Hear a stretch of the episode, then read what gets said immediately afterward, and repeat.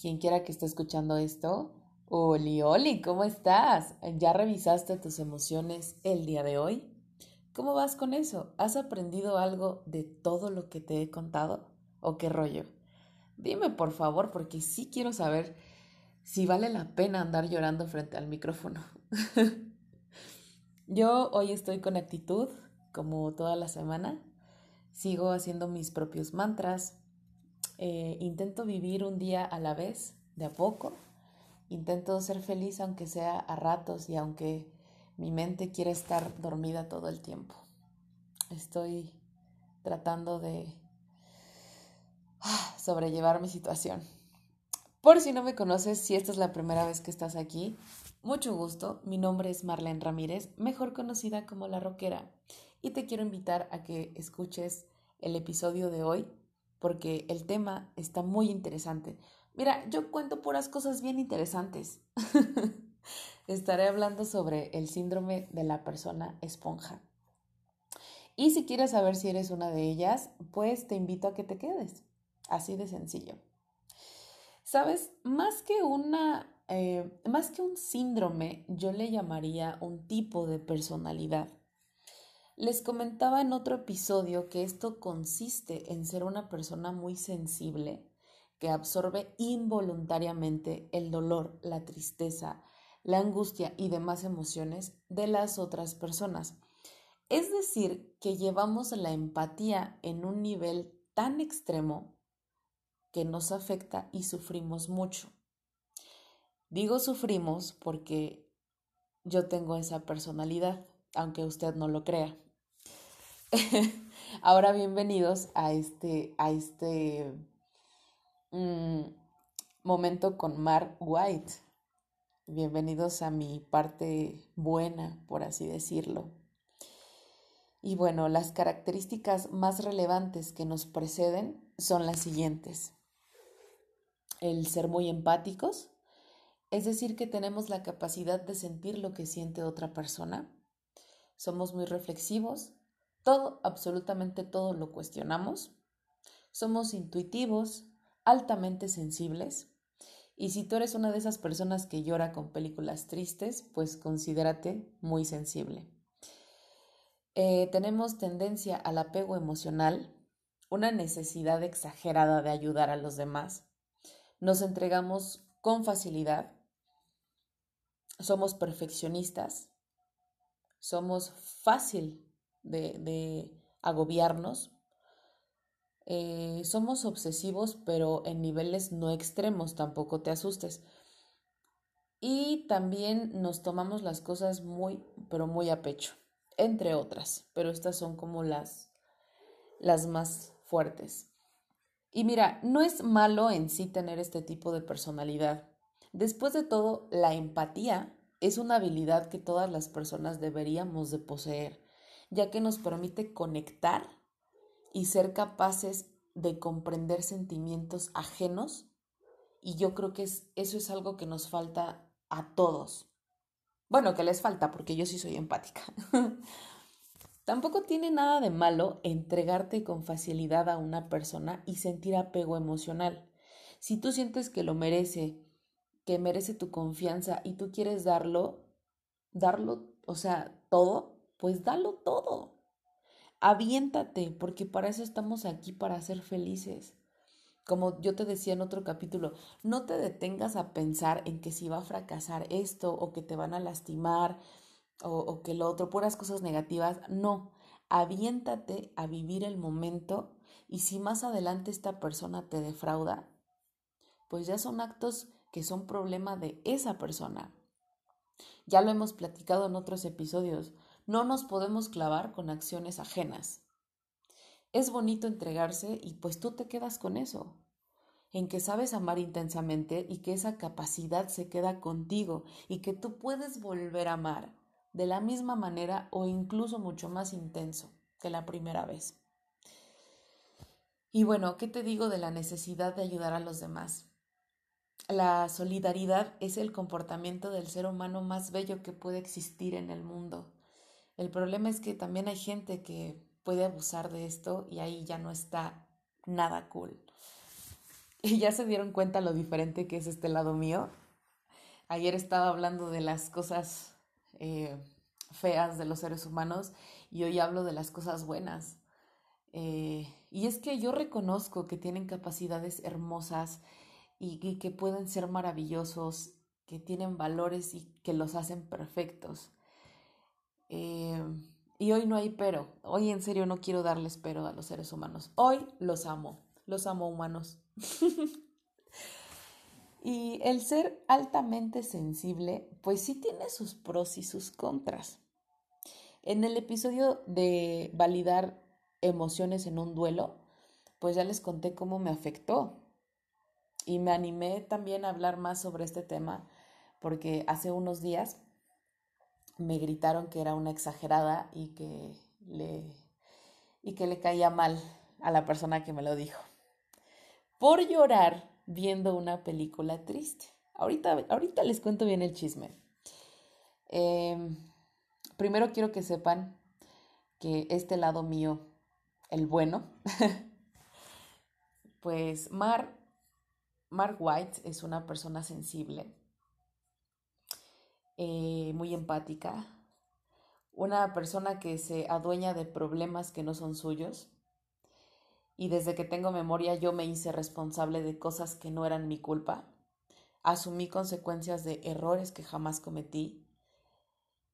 Esto me hizo tener mucho acercamiento con con personas que, que yo amaba, pero también me, me comencé a rodear de, de amistades falsas que se encargaron de hacerme mucho daño y de agobiarme por mucho tiempo. Y aunque ustedes me vean ruda, metalera, gótica y sádica si ustedes quieren, por dentro soy lo más tierno y más dulce que hayas conocido. Em, y si no, pregúntale a mi mamá. Ah, no, no es cierto. No, yo creo que algunos lo saben. Algunos han visto ese, ese, ese lado mío y de verdad que soy... Em, soy cool. y puedo jurar que en el 90% de películas que he visto, siempre termino derramando lágrimas. Y a veces termino empapada en llanto, berreando y bueno, depende del final porque a veces hasta me enojo y grito. Y es que yo tengo la capacidad de sentir incluso lo que el personaje o protagonista está transmitiendo. Y como dicen por ahí, también aprovecho para llorar de otras cosas, ahorrando lágrimas, ganando como siempre. me acuerdo perfecto que una vez me dijeron, es que tú eres como una cebolla, tienes como que muchas muchas capas que te protegen. Em, y me preguntaron de qué te proteges. Nunca supe responder, pero ahora sé que tengo mucho miedo de mostrar ese lado bueno, por así decirlo, porque ese lado es muy frágil, porque alguien ya quebrantó ese lado mío. Y ahora siento que si yo, si yo te lo muestro, te estoy dando el arma para que me dispares.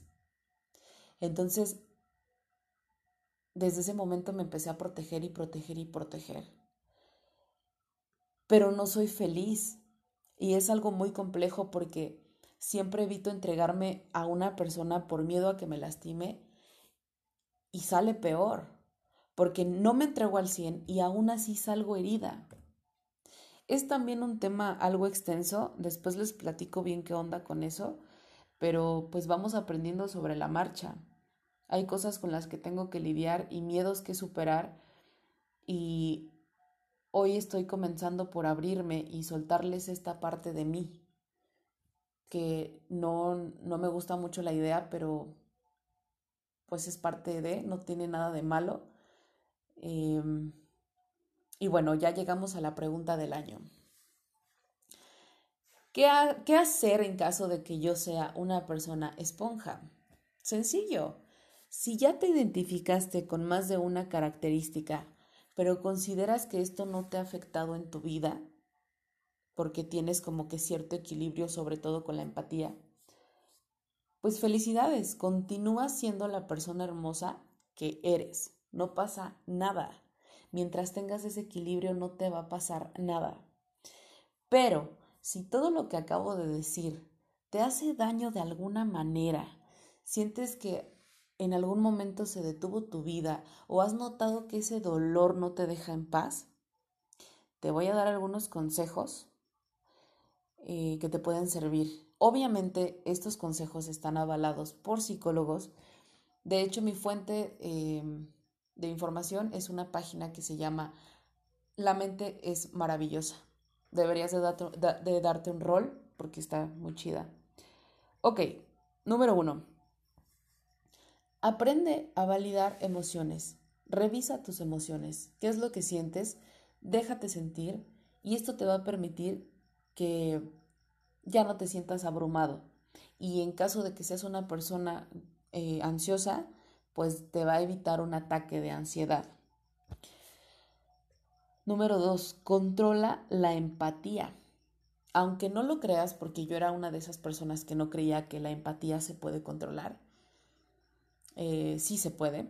La clave está en encontrar un punto medio entre no implicarse nada e implicarse en exceso.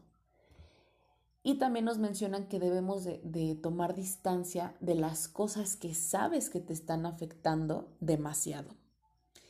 Ejemplos. Tú quieres ayudar a tu mejor amigo porque tiene un problema X. Pero debes de estar consciente de que lo vas a ayudar dentro de tus límites y posibilidades. Debes de recordar que esto no es tu problema, que no eres héroe ni heroína de nadie y que este problema no debes de llevártelo ni a tu casa, ni a tu mente, ni a tu corazón. Tu hogar tiene que, que ser tu lugar sagrado, un lugar donde descansas, donde estás contigo, donde estás en paz. No lo arruines llevando problemas que no son tuyos. Y en cuanto a lo de tomar distancia, de verdad hazlo. Yo, por ejemplo, sé que me afecta muchísimo ver películas que se relacionen con el holocausto. La, vez que vi un par de ellas, estuve tirada en cama por dos semanas. Estaba obsesionada con el, con el tema, no dejaba de ver documentales, no dejaba de pensar en toda esa gente y estuve muy deprimida. Entonces, como yo sé ya a qué grado me afecta, pues obviamente cuando me dicen, oye, ¿qué onda? Vamos a ver una película, Claro que sí, la que quieras, menos de este tema. Punto. Aprende a ser consciente de lo que te daña y aléjate. Otra de las cosas que a mí me afectan es ir a un entierro, pero aquí ya es distinto. Yo evitaba ir para no enfrentar la realidad y porque de las últimas veces que fui a uno me, deprimé, me, me deprimí muchísimo. Estar presente en un lugar lleno de de tanto dolor me quiebra totalmente. Esa imagen de todos cuando comienzan a echar el primer puño de tierra y empiezan a gritar y empiezan a llorar, eh, empiezo a escuchar lamentos, ese, ese profundo dolor que sienten me abruma demasiado. De hecho, escúchame, ya quiero llorar. Respiro. Ok. Entonces todo eso me lo llevo conmigo por mucho tiempo y lo estoy cargando. Y entonces, em, pues yo, yo obviamente me, me alejaba, evitaba esto, sobre todo cuando eran familiares, porque pensé que esto era bueno para mí. Pero lo único que estaba haciendo era hacer más grande mi herida al estar evitando un duelo. E, esto también ya se los platiqué. O sea, tienes que vivir el duelo Así, así que, eh, pues este también es uno de mis temores y una de las cosas que más me afectan, pero pues no aplica, no aplica el alejarte. Tengo que, eh, que enfrentar esa realidad cuando pase otra vez. Y pues nada, tenemos que, que vivir el duelo que nos toque vivir, porque es mucho peor cuando no lo haces y lamentablemente yo lo aprendí a la mala. Ok, y el, el siguiente consejo es priorizarte. Aunque sientas que debes ayudar a todo el mundo o que realmente te apetezca hacerlo, tienes que aprender a ponerte en primer lugar. Trabajar con tu autocuidado. ¿Recuerdas que ya te hablé un poco acerca del amor propio? Pues así. Cuando tú aprendas a amarte, te vas a dar tu espacio y te vas a poner en primer lugar. Y esto no va a ser egoísmo, es amor para ti. Es querer estar bien contigo, no con los demás, y eso vale muchísimo. Pon límites. Esto te permitirá no perder la prioridad en tu vida y evitar que se aprovechen de ti o, invadan en exceso tu espacio. Esto también va a evitar que te lastimen, no solo que se aprovechen de ti. Aprende a decir que no. Aprende un poco de amor propio. Volvemos a lo mismo, porque la clave de la salud mental es el amor propio.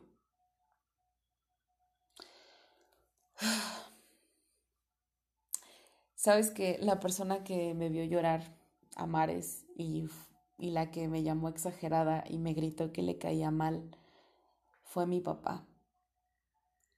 Probablemente estaba de mal humor, no sé, pero sí me lastimó.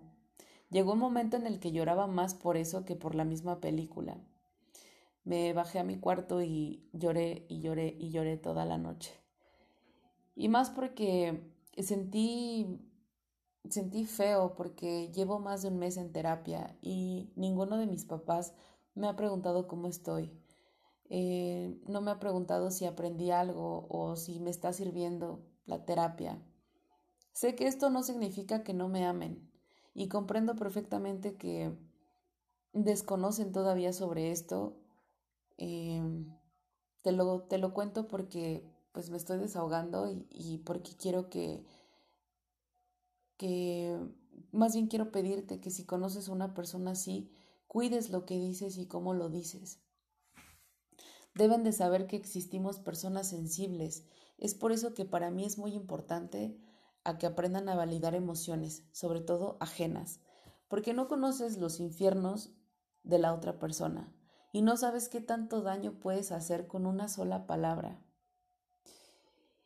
Y, y a mis chicos que ya tienen esta personalidad, eh, no me queda más que decirles que trabajen en su autocuidado, porque esto evitará que palabras frías, malintencionadas o no, te puedan dañar. Yo estaba llorando porque, no solo porque la película estaba triste, se trataba de un niño que había fallecido y cuando su mejor amiga lo vio en la caja, le gritó que por favor se levantara y que jugaran como antes. Entonces la escena pues obviamente estuvo muy triste, pero también me puse a pensar en mi sobrina. Pensé en que si yo hubiese ido al funeral, pues no lo iba a soportar, que la misma tristeza me me iba a matar. Hay veces en las que me arrepiento de no haber ido, de no haber ido a despedirme. Y, y por eso es que lloraba tan intensamente, porque pensaba en ella, en el hubiera, en él, en todo. Pero esto no lo iba a adivinar mi papá, obviamente. Y aún así, si él supiera validar emociones, solo me hubiera dejado ser. O preguntarme si estaba bien, pero si lo que haces, si lo que decides es atacar, pues no es lo correcto, ¿sabes? Y pues nada, te dejo con eso. Gracias por escucharme, por tus mensajes y por todo tu amor. Te dejo de tarea eso, que revises cómo dices las cosas. Eh, que seas más empático, que aprendas a escuchar cómo se siente la otra persona y que valides lo que siente, que respetes cómo está llevando su proceso. Te mando un abrazo y un beso. Nos conectamos la siguiente semana. Chai, güey.